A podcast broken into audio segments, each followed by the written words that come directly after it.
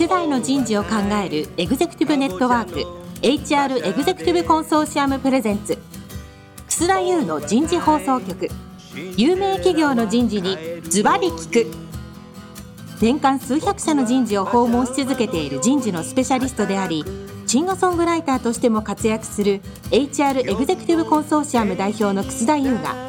有名企業の人事や人事をサポートする専門家を招いて企業が抱える課題や実際の事例を紹介しながら解決策を模索していきます。この番組はビジネスコーチ株式会社をはじめ HR エグゼクティブコンソーシアム協賛企業各社の提供でお送りいたします。楠田優の人事放送局有名企業の人事にズバリ聞くパーソナリティの楠田優です、えー、皆さんこんにちは。先週からお送りしているテーマは65歳定年制導入企業に学ぶ。前回はですね、その効果と意義ということでですね、お話をいただきました。えー、今日のテーマは、サントリーにおける65歳定年制度導入の取り組みになります。えー、早速ゲストの方をご紹介いたしましょう。サントリーホールディングス株式会社ピープルカルチャー本部戦略企画担当部長の清水信孝さんです。清水さん、今日どうぞよろしくお願いします。よろしくお願いします。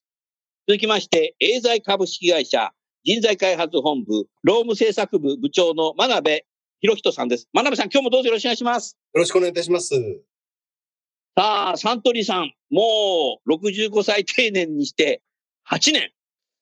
ということでね、まず事例の方をお話しいただきたいなと思います。まあ当時はね、導入された時は、清水さん、前回のね、番組でおっしゃってたけど、中国に駐在してたので、そこはね、えー、前任、前々任の方がね、やってたんだろうなと思いますけども、清水さん、サントリーさんの今あのね、この65歳定年の今どんな状況になってる、どんな制度になってるかということを少し簡単にお話しいただけますでしょうか？はい、えー、そういう意味で言うと背景含めて少しお話ししますと、まあ、もともと、あの、65歳定年制を導入したのは2013年の4月ですので、まあ、ほぼもうすぐ9年ぐらいになるのかと思いますが、えっと、その前には再雇用制度というのがありまして、まあ、それを、あの、65歳定年という形に延長したのが2013年の4月です。で、今、あの、その後ですね、まあ、65歳定年ということで、皆さん、あの、続々と65歳定年の方も生まれてきているというふうな段階になっているというところが現状でございます。で、まあ、前回申し上げましたけど、やっぱり65歳再雇用だった時には、やはり少しちょっと、あの、60歳と60歳以降とそれ以前ということで、大きな壁がいろんな、あの、制度上もあってですね、例えば福利厚生制度がちょっと全然なくなっちゃうとか、じゃあ、の、給与水準もかなり、えー、全然違うとか、あの、評価が60歳以上はなかなか反映されづらい制度だったとか、あの、いうふうな形でかなり課題もあったので、65歳定年ということで伸ばすことによって、よりちょっと皆さんの働きがいとか活躍の度合いみたいなところをしっかり高めてですね、あの、会社としての競争力を強めようというふうなところが大きな狙いで、まあ、そういう意味で言うと、あの、そこは、あの、今私が見ている限りでもかなり皆さん、深夜の皆さん生き生きと本当に仕事していただいている方がほとんどですので、あの、大きな効果があったんじゃないかなというふうに捉えています。はい。うん。なるほどね。申し上げるとこんなところですかね。はい。ありがとうございます。あのー、まだその65歳定年を考えてない企業で、60歳定年で再雇用で65歳というところ、食卓でっていう企業が、この内容の話を聞いたときに、もう一つ課題が出てくるっていうんですよね。63歳、64歳の社員の方と20代の方って相当ゼネレーションギャップがある中で、何かそのゼネレーションギャップの問題って、うちの会社なんか起きそうだけど、ないですかっていう質問をよくいただくんですけども、よくいただくんで、サントリーさん答えてみてください。いや、まあ、ジェネレーションギャップ、何、どこをジェネレーションギャップというか難しいですけど、当然私も今ね、若い新人と、あかと話してると、だいぶね、仕事に対する考え方とか価値観みたいなものって少し我々の頃とは違うよねっていうふうなことは感じますが、とはいえ、サントリーという会社に対する、なんか求心力みたいなものだったりとか、思いとか、あの、会社が好きだみたいな思いはみんな共通して持ててるような気は私はしてまして、そういう意味では、あの、仕事感みたいなところでギャップはあるものの、そこはあまり大きく、あの、問題はないのかなというふうに私は思ってますけどもね。はい。サントリーさんって昔からサントリーっていう会社を好きですよね。だから従業員満足度っていう調査をすると必ず高いじゃないですか。はい。そうですね。はい。よく知ってるんでしょ？はい。ありがとうございます。はい。だからこれはゼネレーション関係ないのか。あまりそこはあの従業員式調査みたいな形でも見てますけど、そこに年齢差っていうのはあまりないというふうに思っています。はい。ああ。素晴らしいね。うん、年齢ダイバーシティ、ちゃんと知ってるなっていうふうに思いましたね。ええ、うん、まあ、そこはそうなんですけど、ある意味だけど、あのね、少し同じような考え方の人が多いんじゃないかっていうことは、あの、一つ課題認識としてあってですね、もう一ついろんな考え方同質化がね。そうです、そうです。そこは、あの、少しそういう面でも、は課題があるかもねっていうことで、えー、ちょっといろいろ考えていかなあかんねっていう話は今してるところですかね。はい。うん。なるほどな。真鍋さん。サントリーさんのこの65歳定年で最高位で70歳までいるってね、先週もおっしゃってたけど、何か、清水さんにご質問ありますか？まあ、あの、ご質問という感じではないんですけども、背景としてやっぱり同じようなとこだなという感じはしました。うん、あの、当社の場合もやっぱり再雇用制度とか、継続雇用制度を入れてて、はい、結局、制度の不連続、その後の60から以降のですね、あの、これについての不連続があった中で、うん、まあ、ある意味、本人自身の違和感とともに、組織マネージメントをしていく上でも、そこに乖離があるというか、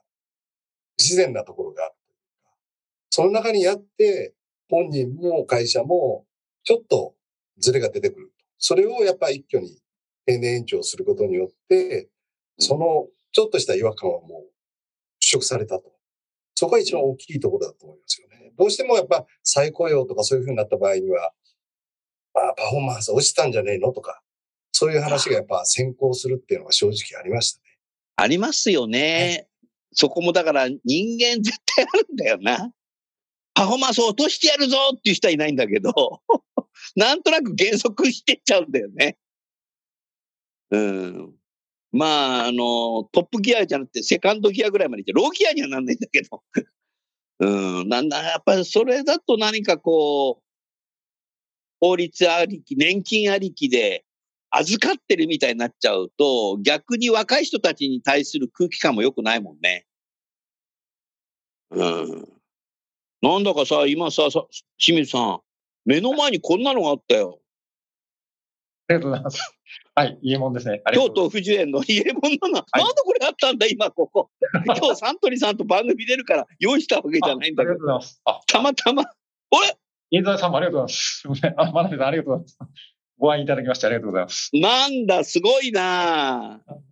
素晴らしいな真鍋さん。えー、番組をお聞きの方、あの、真鍋さんと僕は、あの、サントリーのお茶を飲みながらやっております。ありがとうございます。あの、夜はぜひプレミアムモルツよろしくお願いします。そうだよ。冷蔵庫、冷蔵庫、冷蔵庫じゃない。もう、コマーシャル付きの番組になっちゃう。すいません。はい。リスナーの方もぜひお茶飲みながら 聞いてください。なるほどな。そうだよな。うん、でもね、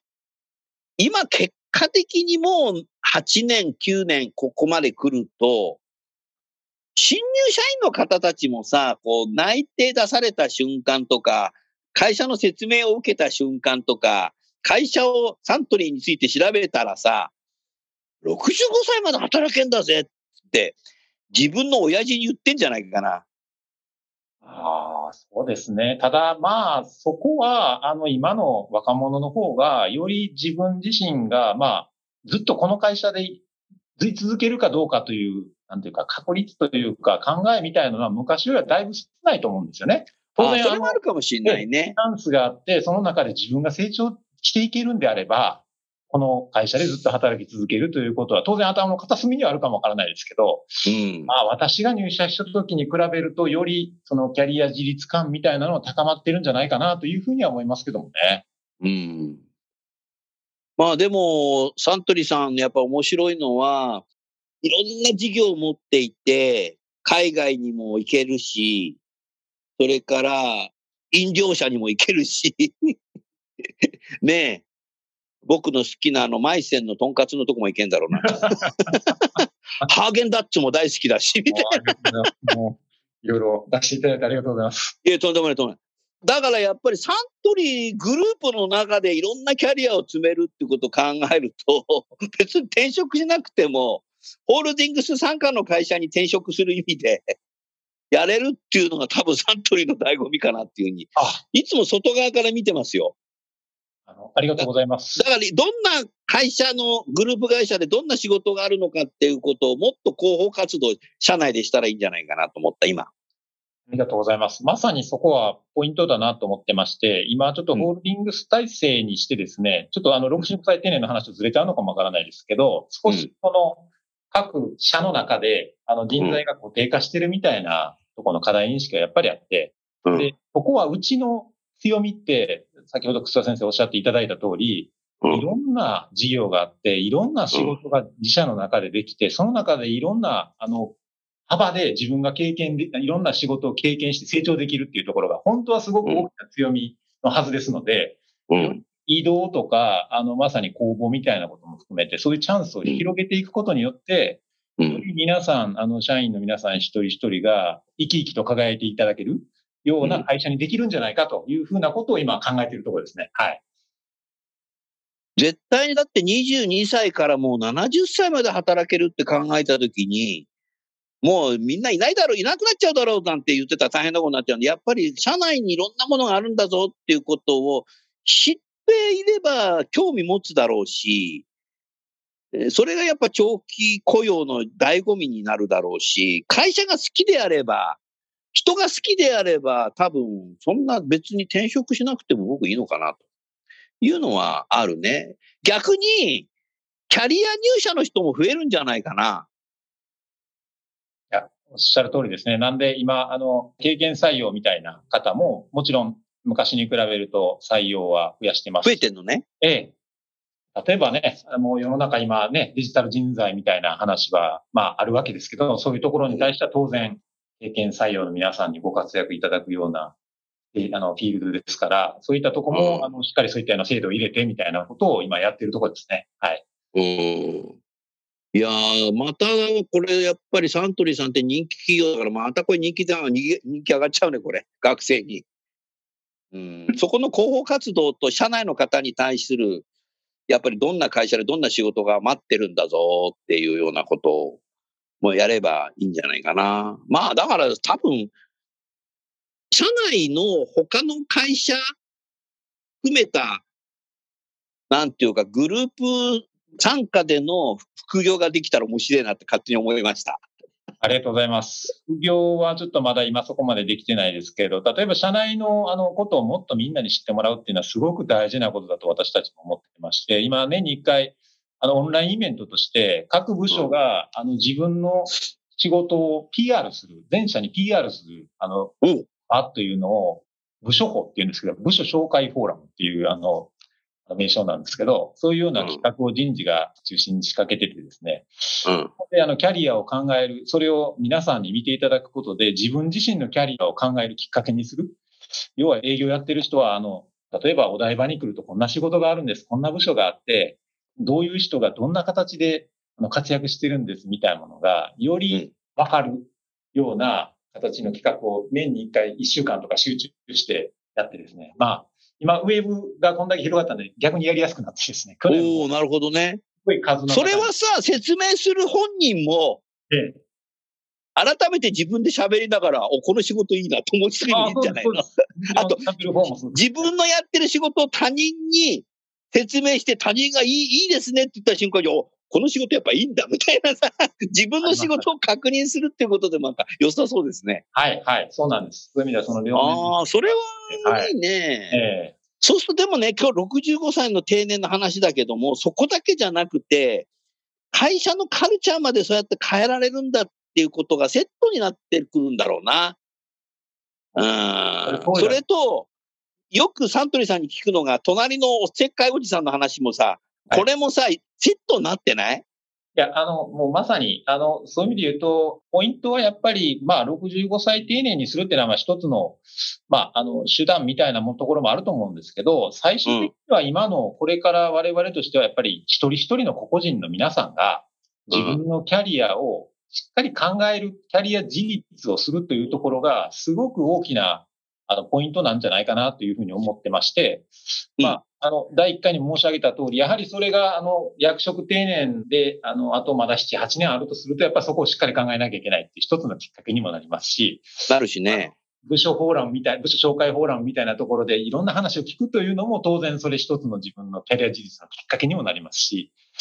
様々そういうのをいろんな年代、年齢層に分けて、様々な施策を積み重ねていくことで、うん、そういうふうになるんじゃないかと思って様々な手を打ってるっていう感じですね、今。はい。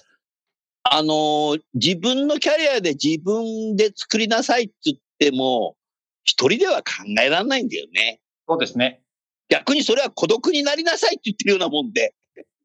危険なんで言葉。そこにやっぱり社内の人がどんな部門があるかって説明してくれたり、あとはね、真鍋さん、このサントリーさんのカルチャーって面白くて、先ほど僕言ったけども、隣のおせっかいおじさんっていう考えがあるサントリーってそういう言葉作るのうまいよね。やっぱりコンスーマーの会社だからかな。ブランディングからこれ。商品名と一緒だよな。そうですね。はい。そう多分だから、ちょっとその隣のおせっかいおじさんの少し解説してくださいよ。あ、そういう意味ではと、隣のおせっかいおじさんっていうのは、まあ、例えば営業拠点ですとですね、まあ営業の様々な知見を持ったシニアの皆さんっていうところが、あの、拠点の中にいらっしゃるわけなんですけど、うん、この方たちが自分の知見をあの、持って、まあ、いかに、あの、若手の皆さんをしっかりサポートする。そこでそうやってその昔培った知見をしっかり、あの、伝えていく、みたいなところで、しっかり、あの、それが業務として評価される、みたいなところがあると、より皆さんモチベーションも上がりますし、それによって、あの、当然、あの、感謝いただく、あの、若手からすると感謝されるみたいな、心理的なところでの、あの、モチベーションアップにもつながりますし、そういうのをちょっと正式に役職というか、まあ、役割として、あの、導入してみようということで展開している制度。結構長くやってるのこれ。そうですね。うんと、ちょっと正確じゃないと思うかわかんないですけど、かなり5、6年は確実にあります。やってますよね。はい。はい、結局、だからそれ人脈のエピソードを伝えるってことだよね。そうですね。営業だとね。はい、うん。うん、それは重要だよね。若手の人ってさ、お取引先の方と名刺交換はしてもさ、その人との当社との関係っていうのは昔のこととか全然知らないままやるとさ、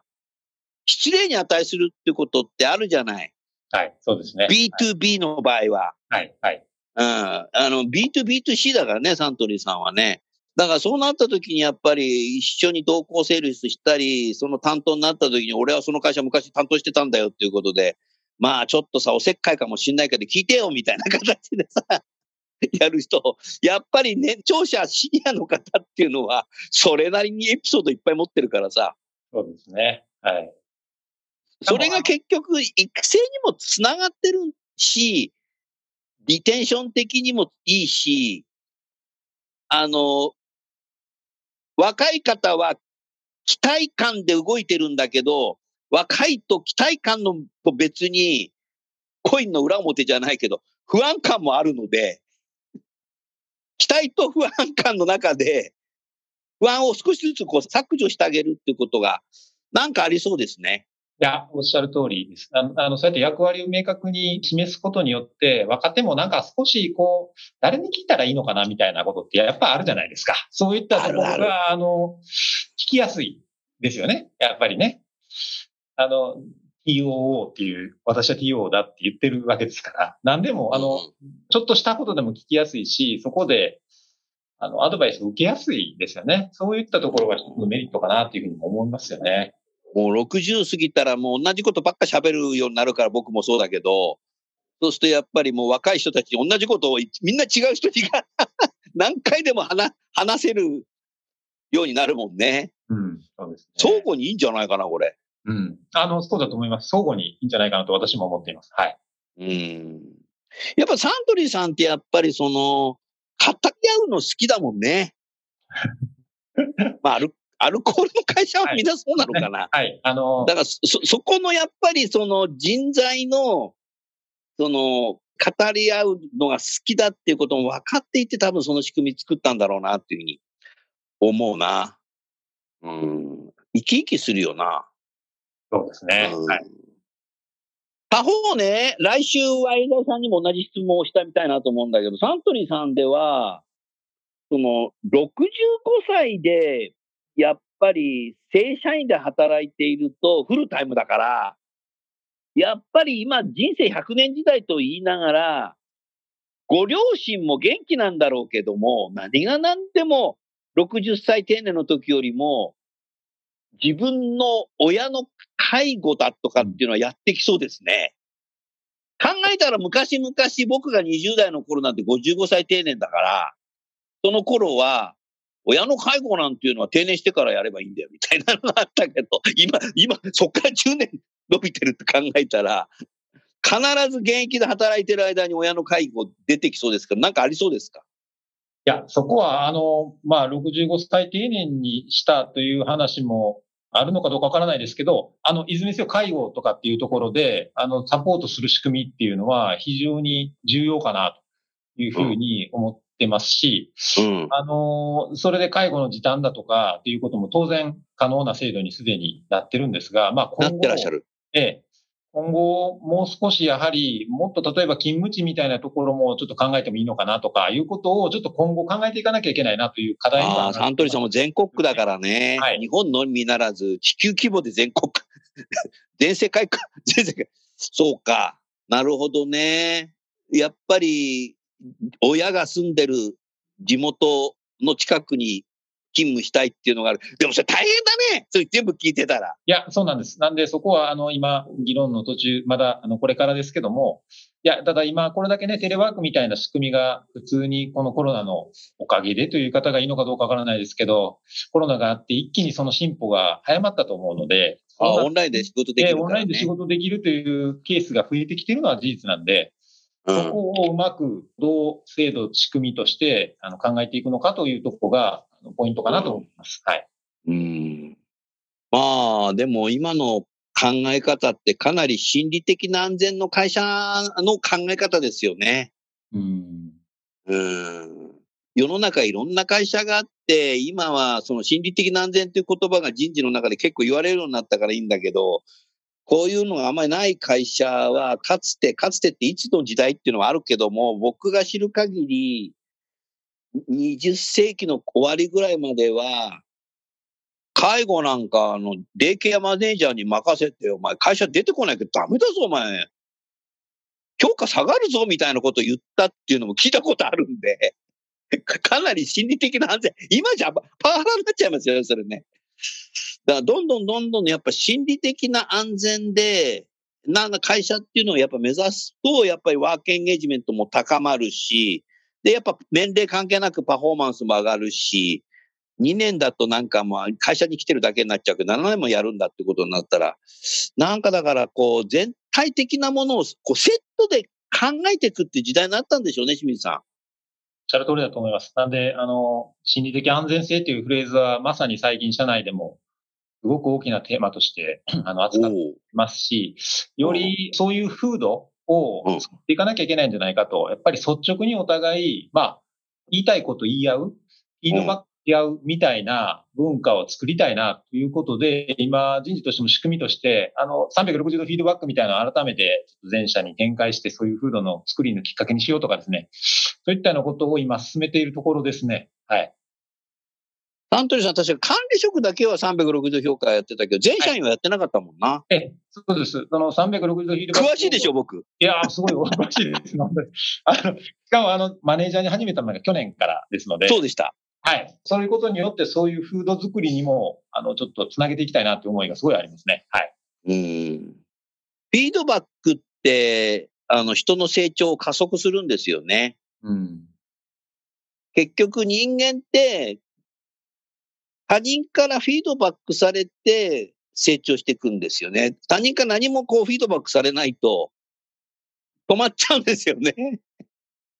別に止まるか、止まるかどうかは別ですけども、成長の加速が遅くなりますよね。うん、なるほどな。そうするともう、今日のね、テーマで、この65歳まで正社員で入れて、そこから最高齢で70歳まで働くということを考えたに、最高齢でも69歳の人はまだいないんでしょ？えー、っと、おそらくいらっしゃらないですね。あの、まだ。でもそれがもう間もなくできるね。はい。で、まあ、1年更新ですので、まあ、その中で。そうだよね。1, 年の更新だからね。ね本人としてね。はい。ご本人の、ね、選択も当然あるでしょうし、というところで。はい。いや、いい会社だな。素晴らしいな。どうもありがとうございます。それでは、あの、来週はぜひ、エーザイさんの話をお聞かせいただきたいと思います。最後にゲストの方をご紹介して、今日の番組は終わりましょう。えー、サントリーホールディングスの清水さん、エーザイの真鍋さん、今日もどうもありがとうございました。ありがとうございました。